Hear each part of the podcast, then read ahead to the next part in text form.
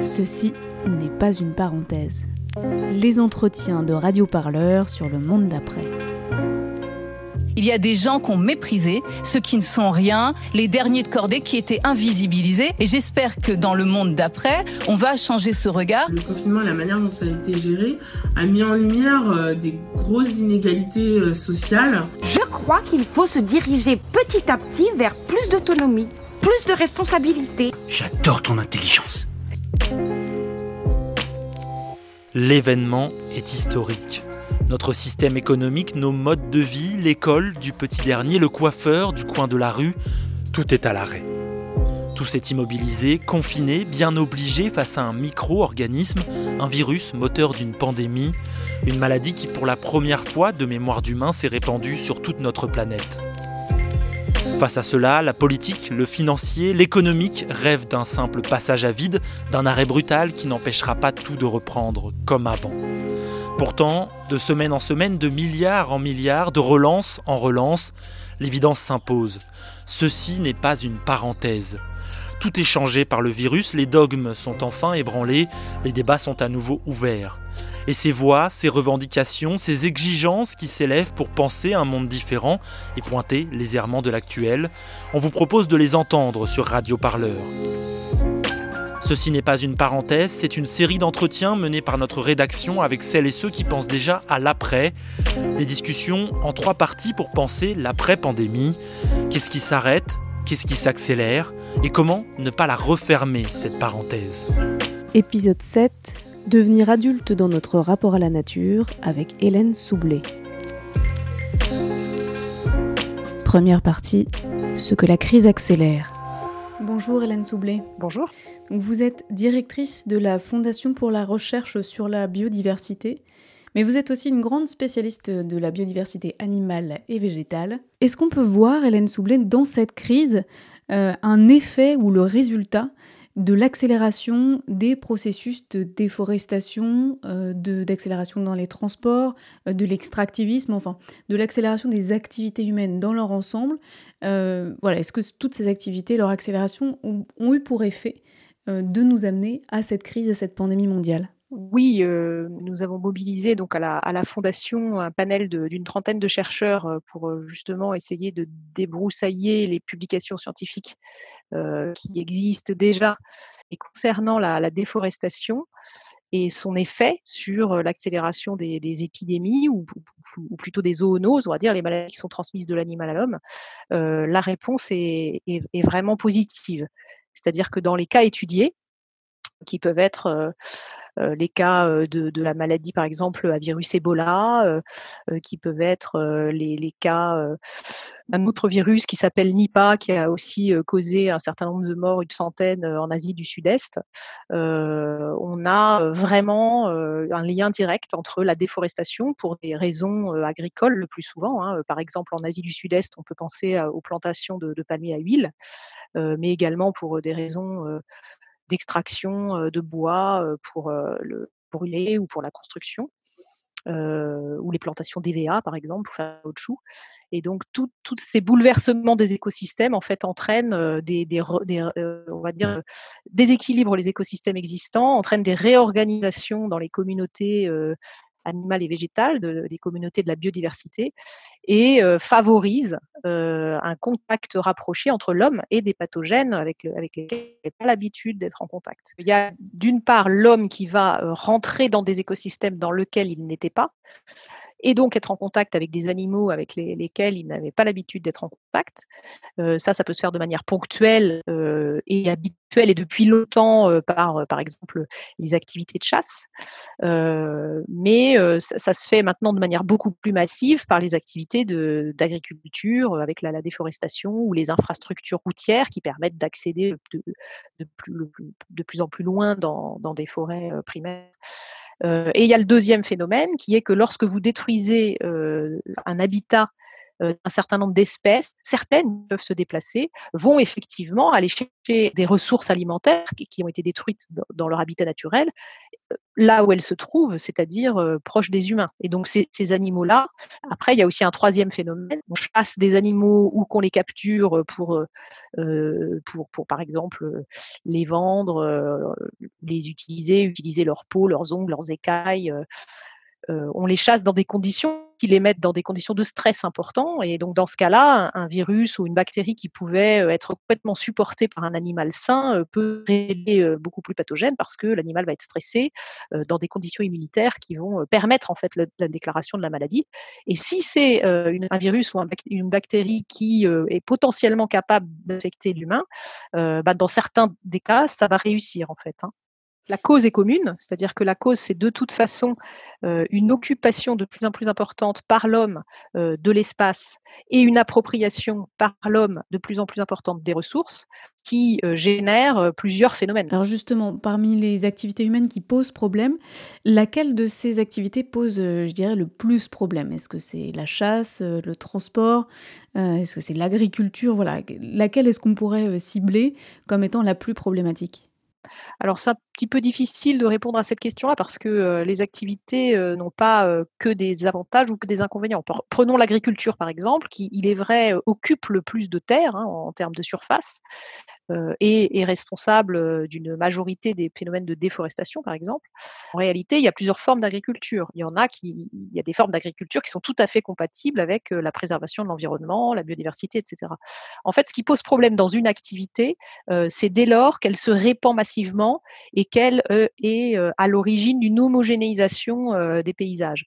donc, par exemple, des hectares et des hectares de terre cultivées en monoculture posent problème. Par contre, la même culture, prenons le maïs par exemple, sur des plus petites surfaces et alternant avec d'autres cultures, voire des pâtures qui sont aussi des activités agricoles, ça, ça, pose moins de problèmes, voire pas de problème du tout en fait. Mais peut-être que ça veut dire aussi prendre en compte euh, tout simplement les espèces vivantes dans le développement des activités. Si je prends par exemple le cas euh, des, populations de belugas qui vivent dans euh, le lac Saint-Laurent, donc c'est au nord du Canada, ce sont des, des, populations qui sont très sensibles au bruit. Or, il existe toute une activité autour de ces belugas, donc une activité de tourisme dans laquelle on va voir les belugas, donc on prend un bateau pour aller voir ces fameuses baleines blanches. Et en fait, euh, pendant des années, on n'a pas su pourquoi la population de beluga était euh, en train de, s'éteindre, mais en fait, il semblerait que ce soit à cause du bruit, notamment à cause du bruit des moteurs. Donc, est-ce que voilà, il y a quand même euh, un problème au niveau de la prise de conscience de l'impact de l'activité humaine, justement, pour les espèces vivantes, même quand ces espèces sont au cœur, justement, de cette dite activité? Oui, oui, je pense qu'effectivement, le problème est là. C'est-à-dire qu'il il nous faudrait une conscience collective de l'impact collectif, en fait. Euh, parce que bien souvent, euh, l'impact individuel peut sembler mineur. Et donc, euh, on peut considérer que on n'a pas vraiment d'impact. Donc, on continue à faire un, acte qui ne pose pas problème au niveau individuel. C'est-à-dire si, la personne était toute seule à faire cet acte-là, par exemple aller voir des belugas euh, avec un bateau à moteur, euh, bah, ça, pourrait ne pas poser de problème si une seule personne le faisait. Le, problème, c'est qu'au niveau collectif, euh, si c'est un flot continu de touristes qui euh, n'interrompt pas ses visites et, et, le fait dès que les belugas commencent à, à, se manifester, là ça pose problème. Et donc c'est exactement la même chose que, que, que, pour toutes les autres activités comme l'agriculture ou les activités minières, etc. C'est toujours un peu facile de, de ne pas reconnaître finalement notre responsabilité collective et de ne considérer que ce qu'on fait nous à notre petite échelle et donc de dire bah non c'est pas très grave bon ok j'achète des bouteilles en plastique mais enfin bon moi je les recycle ok. Oui voilà c'est pas pas si grave c'est ce qu'on se dit et c'est pour ça qu'on continue d'ailleurs à faire ces, actions là ou à, ou à avoir des comportements qui si on les multiplie posent problème. Sauf que évidemment à l'échelle individuelle si on n'a pas conscience que si tout le monde faisait comme nous ça serait non durable euh, eh bien, les choses ne changent pas. Oui, justement, est-ce que c'est pas une contradiction dans les termes, puisque d'un côté, euh, pour que euh, l'espèce humaine se développe et fasse enfin, adhère complètement à l'idéologie du progrès, à l'idéologie libérale et capitaliste aussi, de la croissance et, du développement aussi de sa technologie, de sa technique, eh bien, il faut qu'elle puisse continuer à utiliser les ressources sans, sans, sans limite. Euh, mais d'un autre côté, cette même idéologie ou cette même pensée prend pas du tout en compte le fait que ça hypothèque la survie même de l'espèce humaine qui pourrait tout à fait disparaître si les ressources venaient à s'épuiser. Oui, voilà, mais c'est aussi parce qu'ils euh, n'utilisent qu'un seul type d'indicateur pour mesurer euh, finalement le bien-être humain, qui est la quantité d'argent que vous avez à disposition. Et or, on sait très bien que c'est quand même pas la seule marque du bonheur de l'homme et qu'on peut tout à fait être très heureux avec beaucoup moins d'argent.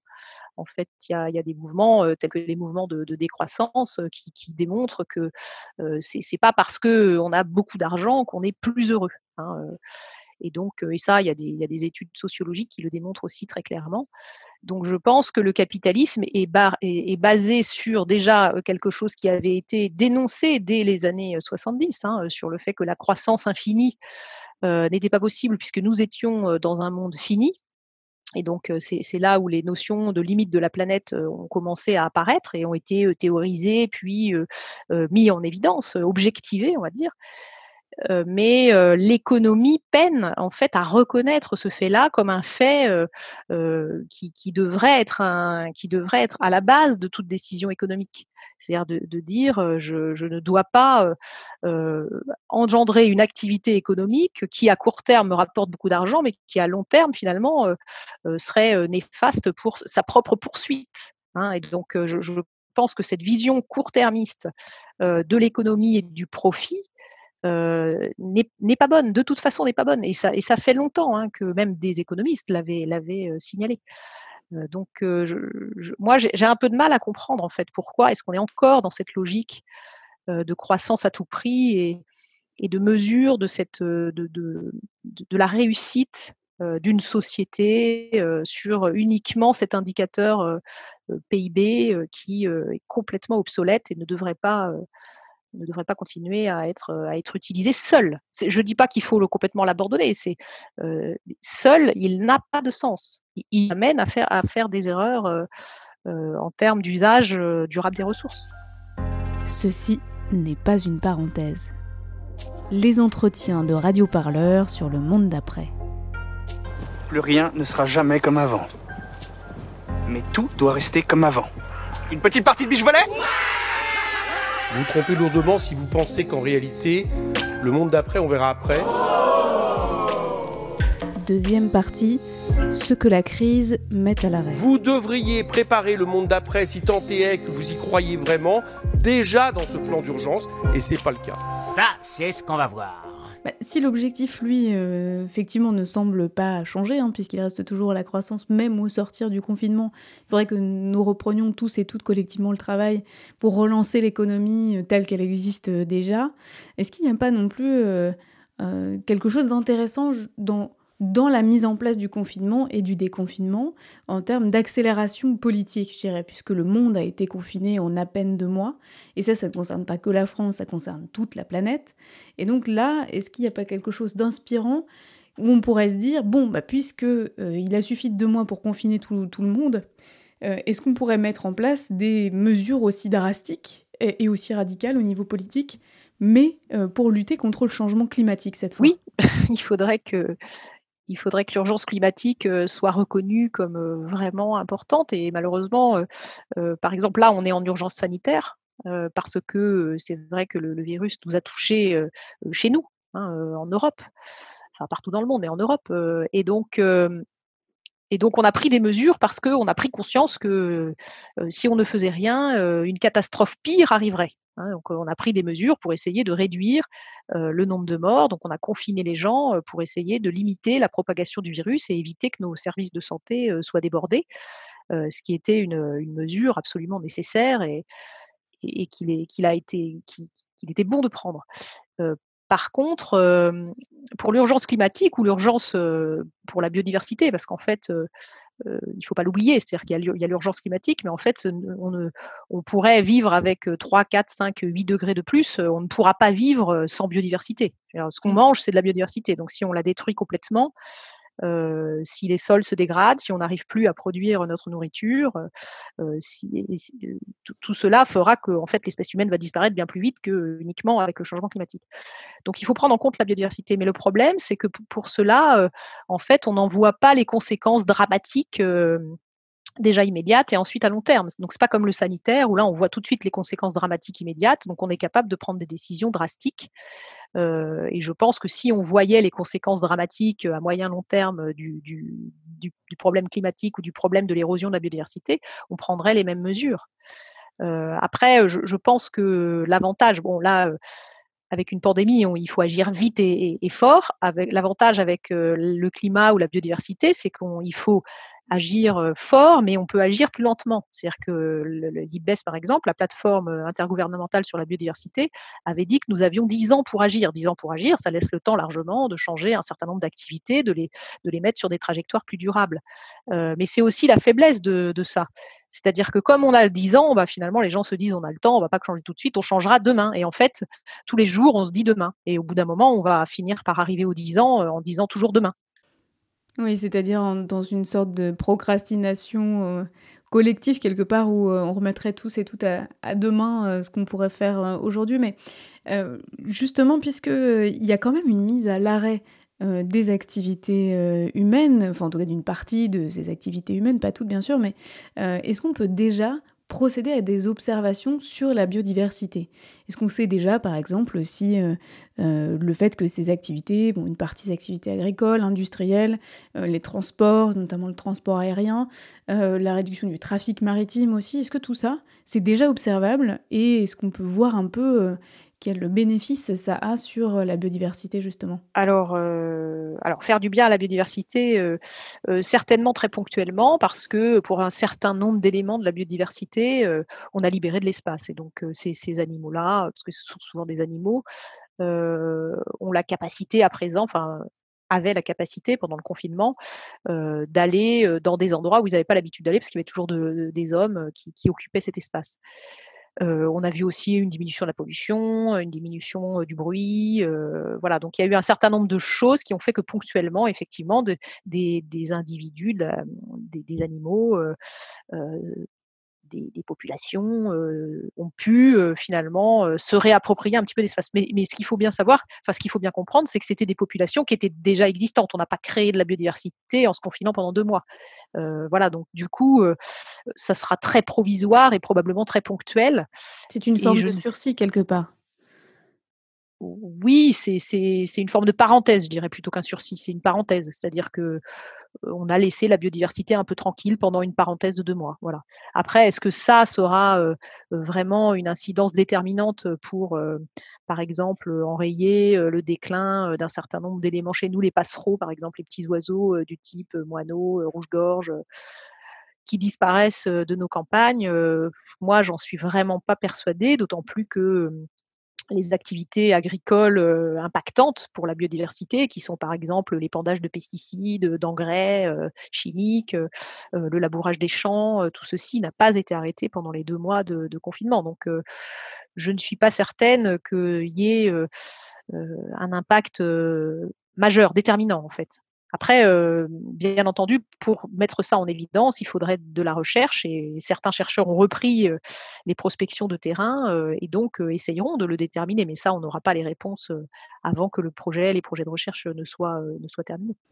Oui, donc ça peut pas faire de mal, mais d'un autre côté, c'est plutôt un genre de, de, sursis, si je comprends bien. Mais est-ce que, Hélène Soublé, en revanche, ça peut permettre de prendre un peu plus conscience du vivant, c'est-à-dire qu'on a vu des images de cerfs qui se baladent dans les rues des communes limitrophes euh, euh, de zones forestières, on a vu des dauphins ou même des requins euh, qui, se, baladent aussi dans les ports d'Italie et puis même dans le sud de la France. Toutes ces espèces qui étaient déjà là en fait, hein, elles ne sont pas apparues de nulle part, mais qui sont maintenant visibles puisque on leur fiche un peu la paix, eh bien ça peut aussi permettre de voir davantage le vivant euh, qui était complètement invisibilisé par le bruit et le capharnaüm des, activités humaines. Ah oui, oui, alors moi, ça par contre, j'en suis effectivement persuadée. C'est-à-dire que je, me dis que de toute façon, pour bien protéger, il faut connaître. Qu'on peut pas, on ne protège pas ce qu'on ne connaît pas et que connaître, ça permet aussi d'aimer et donc d'avoir envie, en fait, de donner envie de protéger, de donner envie d'agir différemment pour préserver.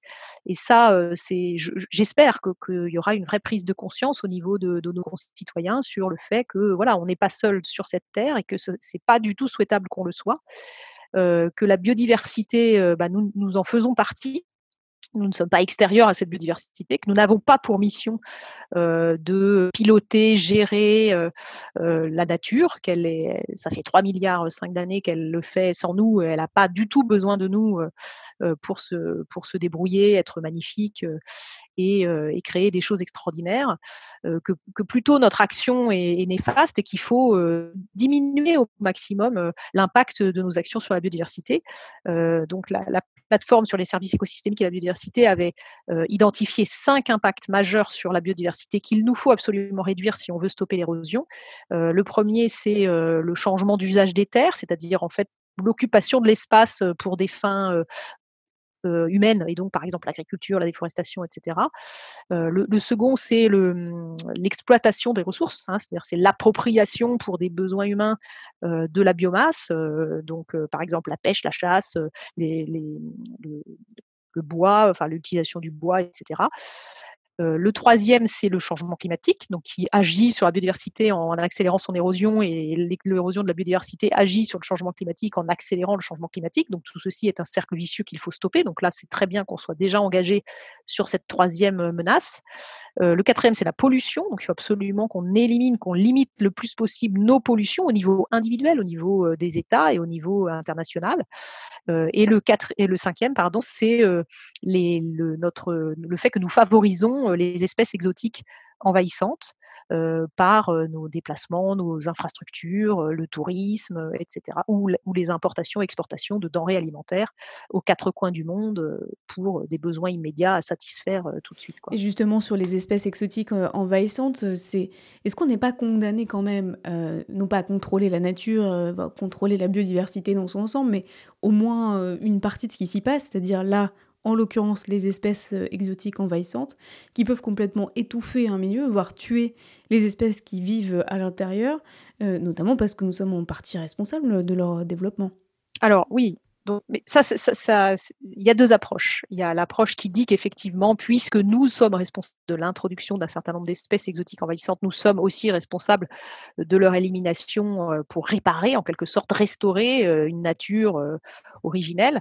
mais il y a aussi une deuxième approche qui est de considérer que si l'espèce exotique envahissante a réussi à s'installer, c'est pas parce que on l'a amenée. La plupart du temps, le fait de l'amener n'est qu'un élément du problème elle serait peut-être venue toute seule, plus lentement ou à une période différente, mais le fait est qu'elle arrive dans un environnement qui déjà a été déséquilibré et détruit. Et en fait, elle occupe souvent des niches laissées vacantes parce que l'activité humaine a par ailleurs fragilisé, détruit des équilibres écosystémiques qui étaient en place avant que, que nous soyons, que nous occupions comme ça le monde de façon massive. Et donc, la deuxième approche, c'est plutôt d'agir sur cette deuxième partie, c'est-à-dire de dire, je vais restaurer des, écosystèmes riches en biodiversité, équilibrés, et l'espèce exotique envahissante n'arrivera pas à s'installer. Il y a énormément de cas de non-installation c'est-à-dire l'espèce exotique est arrivée et finalement n'est pas devenue envahissante parce qu'elle n'a pas eu la place de devenir envahissante. Il y a d'autres cas aussi par exemple la colère taxifolia qui avait envahi la Méditerranée, qu'on a effectivement, C'est une petite algue, c'est ça Oui, c'est ça, qui était en train de détruire les, herbiers, les herbiers de Méditerranée qui abritaient eux-mêmes une très riche biodiversité. Et donc cette algue envahissante, on en avait fait notre ennemi public numéro un, et on a essayé, à grand renfort d'argent et de moyens technologiques, de l'extraire. Donc on avait fait des ramassages des fauchages, voilà. Donc, et en fait, ça, rien de tout cela n'a marché. et au bout du, temps, cette algue est disparue, a disparu toute seule. Pourquoi? Parce que les, les écosystèmes, l'écosystème dans lequel est arrivée présentait un déséquilibre. Elle s'est installée et puis finalement ça s'est régulé tranquillement. en fait, c'est de toujours dans, chaque situation essayer de peser le pour et le contre et de ne pas partir sur une solution en pensant que c'est la solution ultime et idéale au problème qu'on a identifié, alors même qu'on n'a pas finalement identifié l'ensemble des racines du problème. C'est-à-dire que c'est un peu comme de traiter les symptômes et pas la cause d'une maladie. Hein, si vous traitez que le symptôme, bah, vous risquez de le traiter pendant longtemps, en fait, hein, puisque vous ne, traitez pas la cause. Et les espèces exotiques envahissantes, c'est un peu la même chose. C'est-à-dire que si on se précipite sur le symptôme, qui est l'apparition et l'envahissement par une espèce, on risque finalement de lutter beaucoup, longtemps. et de ne pas de ne pas réussir à, à, voire de faire pire que ce que ce que l'on aurait fait ou ce que la nature aurait fait elle-même en régulant ces espèces finalement, en prenant un peu plus de temps de réguler ces espèces. Et donc, tout dépend en fait de la situation. C'est vrai que dans une situation où une espèce exotique envahissante est susceptible de détruire complètement un écosystème de haute valeur écologique avec une biodiversité rare, par exemple, qui ne pourrait pas supporter cette espèce exotique envahissante, évidemment que là, il faut, il faut intervenir. Et parfois de manière un peu massive. mais, mais il faut, on peut aussi essayer de regarder si on ne peut pas enfin, identifier la cause de l'envahissement et puis traiter aussi la cause. Vous, les humains, vous vous multipliez. Vous vous multipliez jusqu'à ce que toutes vos ressources naturelles soient épuisées. Il y a d'autres organismes sur cette planète qui ont adopté cette méthode. Vous savez lesquels? Les virus. Et si vous arrêtiez de gueuler un peu? Ceci n'est pas une parenthèse. Il n'y a, pas une France, il y a 10 000 France. Et je pense que c'est quelque chose que j'aimerais combattre. Le monde d'avant, il est plus possible et plus envisageable. Et donc le MEDEF, faut qu'il comprenne que tout ça, eh ben, ça va être à l'État de payer quelque chose. Il va falloir aussi que les grandes fortunes et les grandes puissances mettent la main à la poche. Troisième et dernière partie, et maintenant tout à l'heure, vous disiez que les, enfin que voilà, il y avait cinq euh, grandes familles d'impact de, des activités humaines sur la biodiversité, les biodiversités, parce qu'il y en a quand même plusieurs différentes les unes des autres, mais euh, sur cette faculté justement à intervenir politiquement sur chacun de ces impacts. Euh, vous, vous avez fait partie d'un groupe de travail sur la biodiversité justement. C'était donc euh, sur le lien notamment entre biodiversité et santé, c'était en 2017. Euh, donc vous qui savez comment parler à l'oreille euh, des politiques, si j'ose dire, est-ce que c'est, cette crise, justement, ça peut être l'occasion de porter des discours sur ces impacts-là, c'est-à-dire sur la compréhension qu'on en a et surtout sur les décisions nécessaires et importantes à prendre tout de suite euh, maintenant qu'on est dans la crise, mais aussi quand on en sera un petit peu sorti. Oui, bah c'est ce qu'on essaye de faire. Hein, et comme vous le rappeliez, effectivement, on, a essayé, on essaye de faire depuis longtemps et pas seulement à l'occasion de cette crise. Alors c'est vrai que cette crise nous donne, on va dire, une audience différente. Parce qu'avant, on avait un peu l'impression de prêcher dans le désert et de ne pas être vraiment entendu lorsque les mesures étaient prises, finalement, on se rendait compte qu'elles ne prenaient pas en compte la connaissance, l'état de la science, etc. En fait, nous, notre rôle, c'est vraiment de porter à connaissance, c'est-à-dire de, dire, voilà, voilà ce que dit la science aujourd'hui sur ce, cette problématique-là, voilà ce qu'on sait, voilà, par exemple, des exemples qui fonctionnent bien, qui ont et pour lesquels on a eu des, solutions qui fonctionnent bien, et donc on essaye que les décisions qui sont prises dans d'autres contextes le soient sur des bases scientifiques solides, parce qu'il nous semble, il me semble que c'est vraiment la seule solution pour faire des choses à peu près intelligentes et des choses qui, fonctionnent, y compris à moyen et long terme, pas uniquement à court terme. Hein. Mmh, par, exemple, pour vous donner un, exemple, les pesticides fonctionnent extrêmement bien à court terme. Par contre, utiliser des pesticides massivement, c'est ignorer complètement les impacts négatifs à moyen et long terme, et y compris les impacts sur la santé. C'est-à-dire que on va favoriser à court terme la production agricole en, se, débarrassant d'un certain nombre d'éléments qu'on considère comme nuisibles, Hein, par exemple des insectes qui vont attaquer telle ou telle production, ou des champignons, ou des herbes adventices qui vont rentrer en compétition avec telle culture. Donc à court terme, il est vrai que le, les pesticides, c'est une solution extrêmement efficace. Donc si on est face à une situation d'urgence où il faut agir absolument très vite parce qu'on a un objectif à court terme, on peut le faire. Mais par contre, l'utiliser de manière massive et y compris en préventif, sans se poser plus de questions, c'est absolument criminel, puisqu'en fait, on va générer des problématiques problématique de long terme, de moyen terme, sur les écosystèmes, l'ensemble de la biodiversité, la santé humaine, celle des agriculteurs en premier lieu et des consommateurs en second lieu. Donc, c'est ça qu'on dit en fait, c'est que la science le, savait, la science avait prévenu, la science avait proposé des solutions alternatives qui ne sont pas forcément faciles à mettre en œuvre tout de suite, mais je veux dire, si on s'y était pris il y a 20 ans, on serait bien plus avancé aujourd'hui. Sauf qu'il y a 20 ans, c'était vraiment pas une des priorités et ce n'était pas considéré comme une solution valable, quoi, sauf dans des petits cercles qui d'ailleurs ont prouvé qu'ils avaient tout à fait réussi à se passer des pesticides correctement.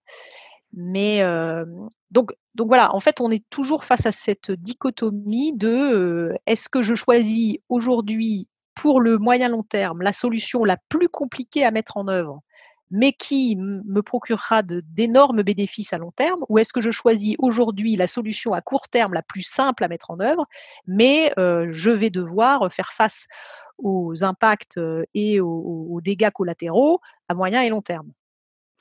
Et donc, malheureusement, la plupart des décisions. C'est vrai que c'est un équilibre difficile à trouver, mais justement, là, est-ce que ce moment de la crise que nous sommes en train de vivre est un, est un bon moment pour porter des arguments en faveur justement des solutions à long terme. Oui, oui, bien sûr, oui, non, mais c'est oui, c'est ce, que je disais, hein, c'est-à-dire que effectivement, euh, cette crise-là, ou malheureusement, cette crise-là euh, euh, nous rend plus audibles. Euh, ah bon, après, ça, ça, ne, ça, ça n'empêche pas euh, certains détracteurs euh, de dire qu'on profite de la crise pour passer des messages qui ne sont pas des vrais messages. moi, je, pense que les messages, on les passe depuis, on va dire, 50 ans. Enfin, pas, moi, hein, évidemment, mais les, les, gens qui portent ces, ces messages un peu écologiques, on les porte depuis bien plus longtemps que cette crise, ce qui ne justifie pas le fait qu'on les porte un peu plus fort à l'occasion de cette crise, mais normalement, la prise de conscience du fait de la crise devrait les rendre plus audibles. Quoi. Et d'ailleurs, on le voit, hein, il y a un certain nombre de comportements personnels ou de politiques ou d'entreprises qui commencent à évoluer vraiment beaucoup, on le, on le ressent, à l'occasion de cette crise, parce que les gens prennent conscience vraiment que, oui, il peut y avoir des problématiques qui seront bien plus graves que finalement la problématique à laquelle on faisait face avant la crise et qui nous avait amené à gérer la, la biodiversité de manière non durable.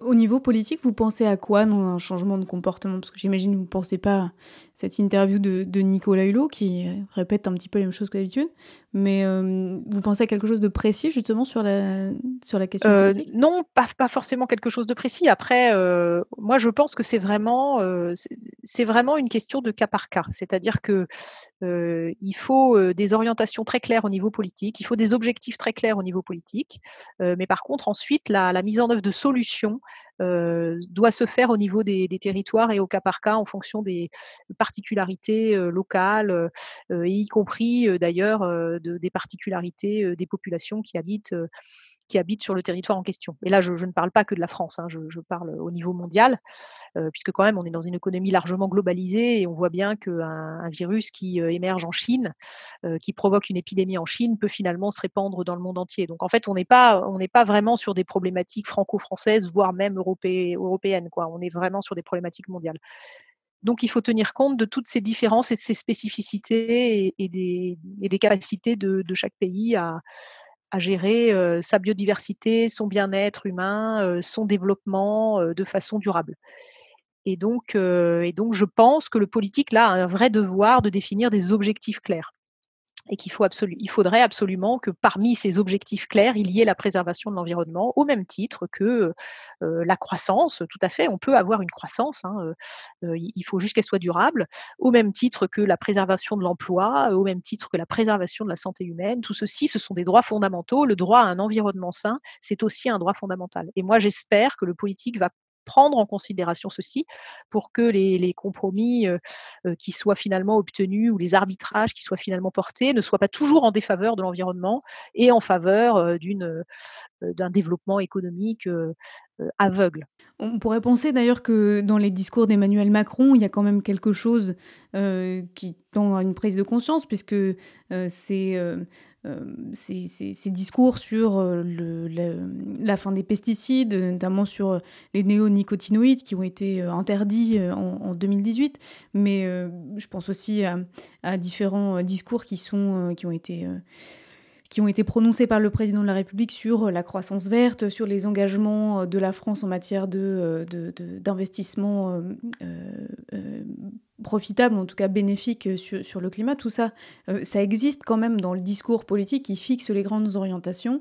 Cela dit, au niveau concret, euh, juste avant le confinement, quelques semaines avant le confinement, donc avant l'arrivée de cette pandémie, il y avait toute une, une polémique autour des distances de pulvérisation des pesticides en fonction des... des enfin, c'était entre 5 ou 150 mètres de distance de pulvérisation des pesticides autour des maisons ou, des, ou des écoles, enfin en tout cas des lieux dans lesquels il pouvait y avoir des gens. Donc il y a quand même une, une, sorte de disproportion entre euh, les grandes orientations, les, disons les discours d'intention politique, et puis ce qui est mis euh, réellement en œuvre sur le terrain. Euh, est-ce que justement, c'est pas du, local que viendront les solutions, plutôt que justement des discours qui sont proférés à des niveaux nationaux, voire supranationaux Moi, je pense qu'il faut les deux. C'est-à-dire que effectivement, on voit qu'il y a des très bonnes intentions en France. On a fait des choses qui sont, euh, qui sont très bien et qu'il faut saluer. Hein. C'est vrai que euh, commencer à s'intéresser à cette question des pesticides euh, de façon un peu plus pragmatique et concrète que simplement dire on va à, horizon de 10 ans essayer de réduire le mieux possible. Ça, c'était le plan Ecofito, par exemple, qui, a été complètement inopérant. là, ça devenait un petit peu plus concret. Je, je pense qu'on a besoin de, de, ceci. On a besoin aussi que le président s'engage, par exemple, comme il l'a fait sur l'arrêt de la déforestation importée, c'est-à-dire le fait que nos, le produit que nous consommons ici en France génère dans des pays notamment tropicaux de la déforestation massive de forêts primaires. Ça, c'est vrai que c'est quelque chose sur lequel il fallait s'engager et je pense que là, ça a été bien, bien fait mais effectivement, il faut aussi qu'au niveau local, il y ait une prise de conscience, parce que souvent, cette prise de conscience au niveau local, qui commence par le citoyen lui-même, hein, elle permet aussi de faire évoluer les choses au niveau régional, voire national, européen ou même mondial. c'est un peu ce qui s'est passé sur le développement de l'agriculture biologique, puisqu'il y a une demande de plus en plus importante du consommateur de produits de plus en plus sains et donc bio. Hein, bah, le consommateur se reporte sur l'offre qu'on lui propose, hein, c'est-à-dire le bio. Et donc en France, on s'est fait quand même complètement dépasser par cette demande de produits bio, tel point qu'on n'est pas du tout autonome en produits biologiques, alors que la France a tout à fait la capacité sur son territoire de, de remplir cette demande du consommateur. Hein. Or là, je, crois qu'on continue à, à, faire venir en France 30% de, des produits biologiques.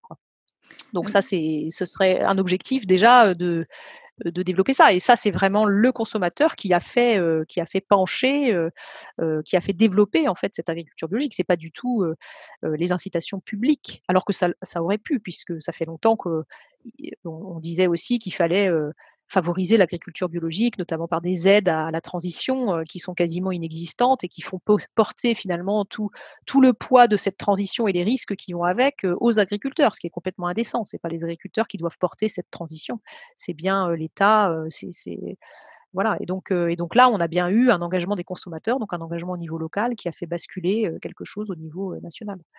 Donc il faut les deux. Il y a peut-être euh, euh, d'autres mesures qui pourraient être prises à, ce, double niveau, sont les mesures de conservation du, territoire, puisque euh, notamment dans cet entretien que vous avez donné à Mediapart, voilà, y a quelques semaines maintenant, vous vous prononcez en faveur de création de zones de biodiversité protégées, c'est-à-dire des zones dans lesquelles il y aurait la paix, si j'ose dire, c'est-à-dire pas d'activité humaine ou peu d'activité humaine. Est-ce que vous pouvez nous en parler un petit peu? En quoi ça consiste et à quoi ça pourrait euh, servir? Enfin, quel bénéfice ça pourrait apporter euh, sur le plan de, de la biodiversité Nous, ce que nous, ce que nous développons depuis longtemps, euh, mais euh, sur la base de publications scientifiques hein, qui ont démontré l'efficacité de ce genre de système, c'est le développement des aires protégées. Euh, alors, protéger ne veut pas dire sans aucune activité humaine. Hein. Il y a différents statuts de protection. Il y a effectivement des statuts de protection très stricts qu'on appelle en France des réserves intégrales où, il n'y a pas d'activité humaine et donc c'est une zone complètement exclue, y compris d'ailleurs de la, de la promenade théoriquement. Mais ça ne peut pas être le cas de l'ensemble des zones protégées, de l'ensemble des zones protégées que l'on créera, hein, parce que ce serait ce serait pas possible. Enfin, je veux dire, il faut aussi qu'on puisse vivre à côté de ces zones-là. Donc, on a des travaux scientifiques qui démontrent, notamment en mer, que une zone qui n'est pas strictement protégée, c'est-à-dire avec une protection forte, avec une diminution vraiment drastique des activités humaines, n'est pas efficace. Donc, on pourrait conclure qu'il faut que toutes les zones soient strictement protégées. Or, on a aussi des résultats qui tentent à démontrer qu'en réalité, il faut un tissu de zones protégées, donc interconnectées entre elles, avec des statuts de protection qui soient différents, avec une relative proportion tout de même de zones en protection forte, et que ces zones en protection forte, dès lors que les activités humaines sont réellement réduites et qu'on a les moyens de contrôler qu'il n'y a pas vraiment beaucoup d'activités humaines, en fait, elles permettent de soutenir des aires qui seraient un peu moins protégé, dans lequel on, a, on, aurait une activité humaine raisonnable, raisonnée, voilà. Et que du coup, ça augmente l'efficacité de ces zones de protection intermédiaire. Donc en fait, c'est tout un tissu de zones protégées avec des statuts différents avec des autorisations d'activité et d'intensité d'activité différentes euh, qui permettent en fait de préserver la biodiversité dans toutes ces zones. Et ce qui mmh, fait un effet de levier absolument. C'est un peu comme des cercles concentriques en fait, c'est ça? Oui, c'est un peu ça. On peut, on pourrait, euh, oui, on pourrait le, considérer comme ça. Après, il faut aussi euh, bien réfléchir aux emplacements de ces zones protégées en protection forte. pour qu'elles correspondent vraiment à des, on va dire, à des, intérêts écologiques. C'est-à-dire que ça, soit qu'il y ait des fonctions écologiques dans ces zones dont la préservation soit essentielle. et donc, et donc tout, ceci, en fait, permet de construire un réseau d'air protégé pertinent, cohérent, qui fonctionne, qui est efficace et qui permet de préserver une biodiversité qui ira coloniser d'autres espaces un peu moins protégés. Et donc, du coup, ça évitera que toute la biodiversité disparaisse de manière un peu dramatique. En France, est-ce que qu'est-ce que ça pourrait être justement ces, zones protégées? Parce qu'il existe déjà, il existe déjà des zones qui sont, qui sont protégées en France, mais justement sur la mise en place de, de ces zones qui pourraient être strictement, en tout cas en leur cœur, protégées de toute activité humaine, où est-ce que ça pourrait, où est-ce que ça pourrait se, mettre en place justement? Alors ça, c'est une question un peu précise. Hein. Moi, je, ne suis pas une spécialiste des aires protégées, donc je ne peux pas vous répondre comme ça sur le territoire français. Euh, il y a des, en fait, il y a déjà des gens très compétents euh, qui réfléchissent à ce développement d'aires protégées. Euh, on, s'est basé déjà sur un, certain nombre de critères, par exemple, pour mettre en place les zones Natura 2000, hein, qui sont basées sur des critères d'habitat remarquable ou d'espèces remarquables, et qui permettent déjà d'avoir une idée de ce qui, sur le territoire français, alors métropolitain, hein, permet de, repérer des biotopes particulièrement intéressants en termes de biodiversité. Donc, on a déjà des, catégorisations comme ça. on connaît un certain nombre d'espèces qu'on appelle patrimoniales, qui pourraient aussi être intéressants de vraiment conserver. on a des, euh, des, écosystèmes qu'il est intéressant aussi de conserver, comme les zones humides. Donc, on pourrait euh, considérer que on renforce la protection des zones humides en France et qu'on crée des dispositifs législatifs, euh, juridiques, qui permettent de, mieux les protéger, ou au moins le fait qu'elles ne soient pas détruites.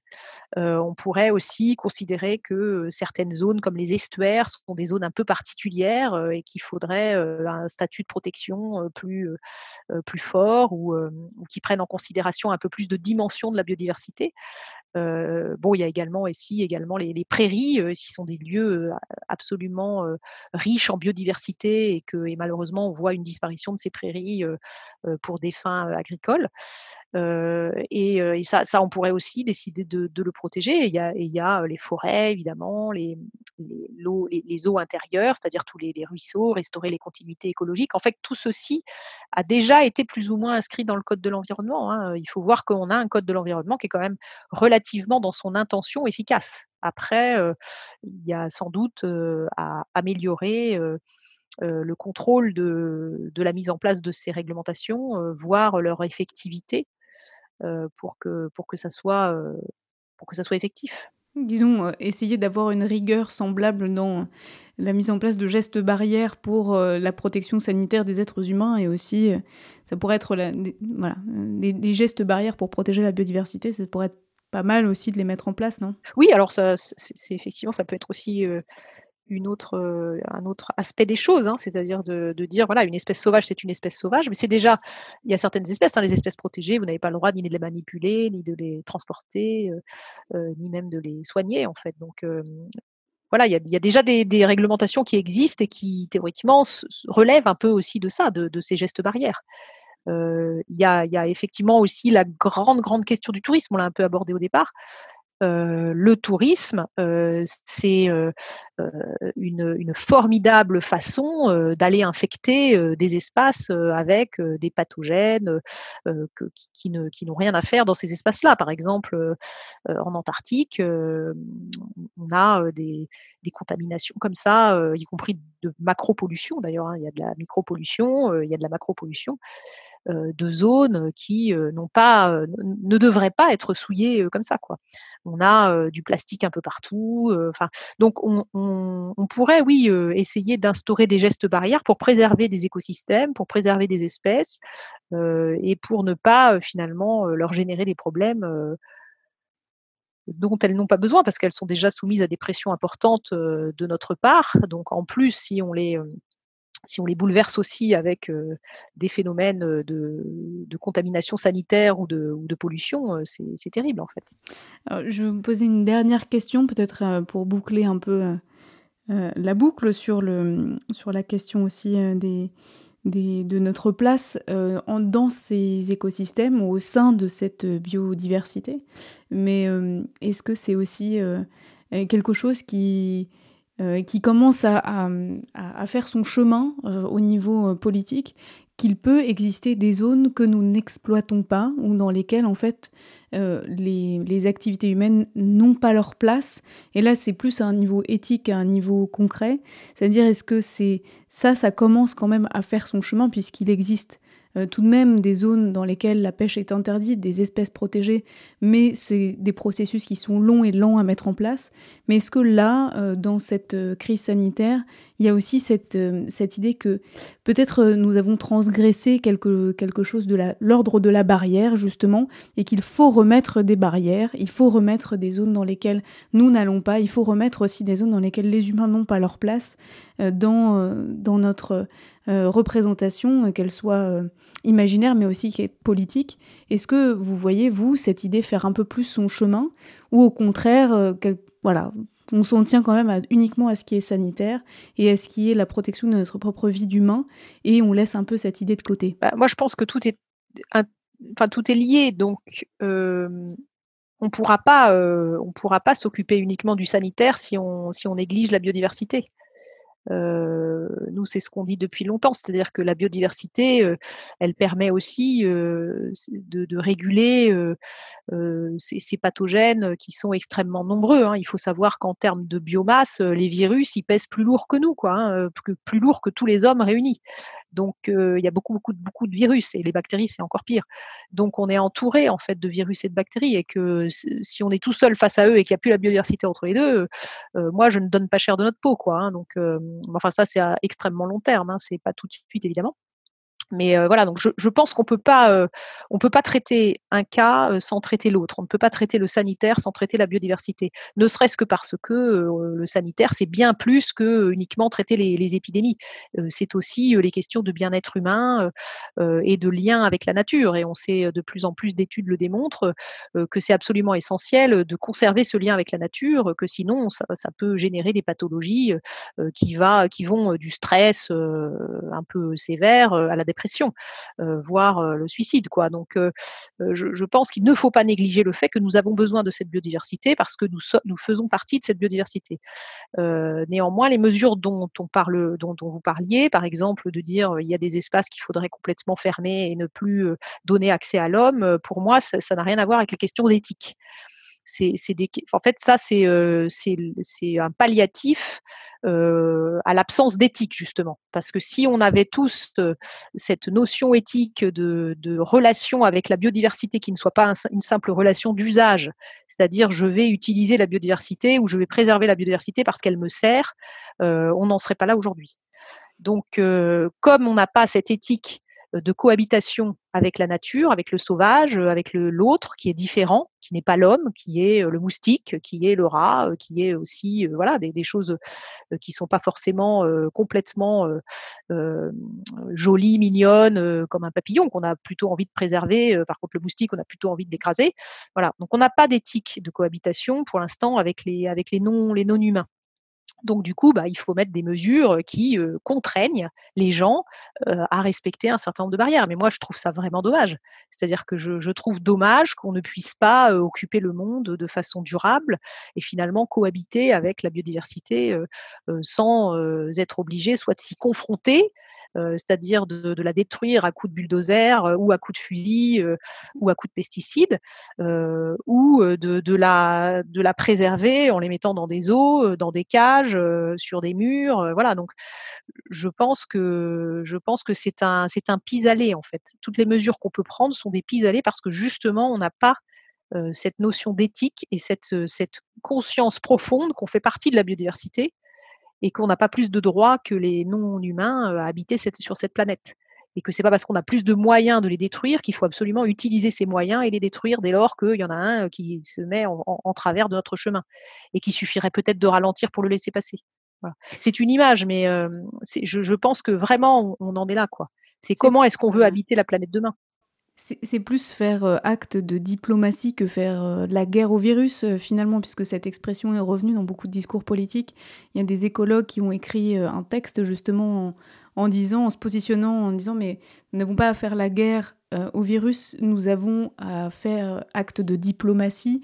Euh, ça veut dire aussi euh, faire entrer d'autres espèces à la table des négociations. c'est une image bien sûr, mais c'est ça l'idée en tout cas de, de, pouvoir discuter, cohabiter et donc de changer aussi juste notre rapport. éthique, voilà, à cette ne plus dire que l'environnement nous entoure, mais dire que nous faisons partie de ce milieu. Oui, tout à fait. Non, mais c'est exactement ça.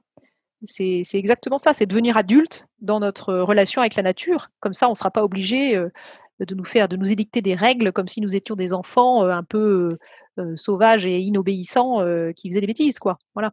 Il faut qu'on devienne adulte avec ce, rapport avec la nature et qu'on arrive à ne pas uniquement l'exploiter, mais qu'on arrive à considérer qu'elle est, qu'on en fait partie et qu'il faut absolument qu'on en devienne les, alliés, quoi. Merci Hélène Soublé. Je vous en prie. Je rappelle que vous êtes directrice de la Fondation pour la recherche sur la biodiversité. Ceci n'est pas une parenthèse, c'est la fin de cet épisode de votre série de podcasts pour repenser le monde d'après. Rendez-vous vendredi prochain pour un nouvel entretien et d'ici là, écoutez nos précédentes discussions sur radioparleur.net et sur vos applications de smartphone, le flux de podcasts Pensez les luttes. Salut Radio Parleur, le son de toutes les luttes. Écoutez-nous sur radioparleur.net.